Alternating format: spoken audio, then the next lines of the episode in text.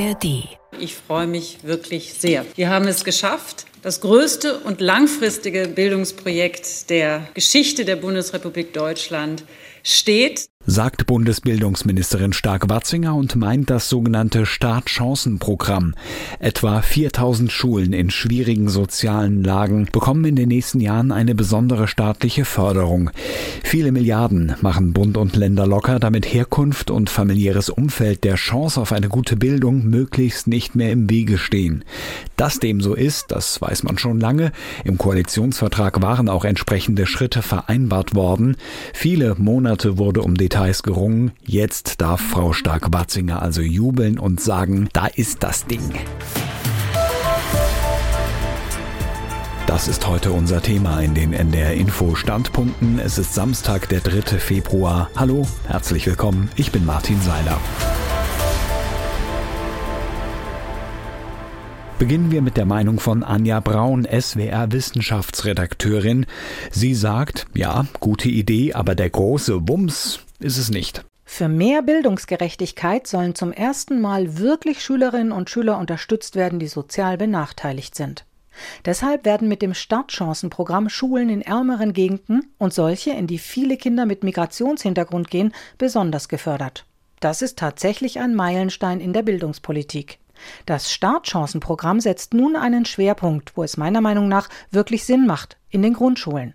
Also zu Beginn der Bildungskarriere damit diese Kids später mehr Chancen haben. Mehr als die Hälfte der geförderten Schulen sollen Grundschulen sein. Ein guter Ansatz. Jetzt kommt das Aber. Ursprünglich war das Startchancenprogramm vom Bund so geplant, dass die Milliarden an bedürftige Schulen verteilt werden, ganz unabhängig davon, in welchem Bundesland sie angesiedelt sind. Dann wären aber vorrangig Schulen in Bremen, Berlin und Nordrhein-Westfalen gefördert worden. Das hat den anderen reicheren Bundesländern gar nicht gefallen. Deshalb wird jetzt etwas mehr als die Hälfte des Fördergeldes so verteilt, dass alle Bundesländer anteilig ähnlich viel Geld bekommen. Schade. Ein weiterer Schatten auf dem Programm ist, dass die Länder das, was sie bisher schon investieren, um sozial benachteiligte Schülerinnen und Schüler zu fördern, anrechnen dürfen. Durch diesen Finanztrick kommt nun weniger frisches Geld von Länderseite dazu. Und die ganz grundsätzliche Problematik bleibt, denn mehr Stellen für Lehrkräfte sind in dem Startchancenprogramm nicht vorgesehen. Die sind aber mindestens genauso wichtig wie eine bessere Finanzausstattung. Ein Kommentar von SWR Wissenschaftsredakteurin Anja Braun. Auch viele Zeitungen widmen sich dem Thema, etwa die Rheinpfalz aus Ludwigshafen, die in dem Programm auch nur einen ersten Schritt sieht. In Deutschland wurde lange so getan, als gäbe es keine großen Unterschiede im Schulbetrieb, als wäre beispielsweise Berlin-Neukölln vergleichbar mit einem der Nobelorte am Starnberger See. Nun gibt es zumindest etwas mehr Geld für Schulen, die sich viel mehr anstrengen müssen, um Kindern das Rüstzeug für einen guten Start ins Leben zu vermitteln. Das ist ein Anfang, aber dabei darf es nicht bleiben, denn auch in der Lehrerausbildung muss auf die besonderen Herausforderungen eingegangen werden, vor denen Pädagogen in Brennpunktschulen stehen. Das Magazin Stern aus Hamburg meint auf seiner Website, Weitsicht war dringend notwendig. Vor allem am Beginn einer Bildungsbiografie brauchen gerade Kinder aus sozial benachteiligten Familien Unterstützung.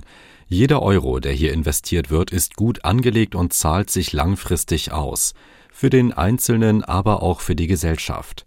Denn die Wirtschaft braucht langfristig gut ausgebildete Fachkräfte.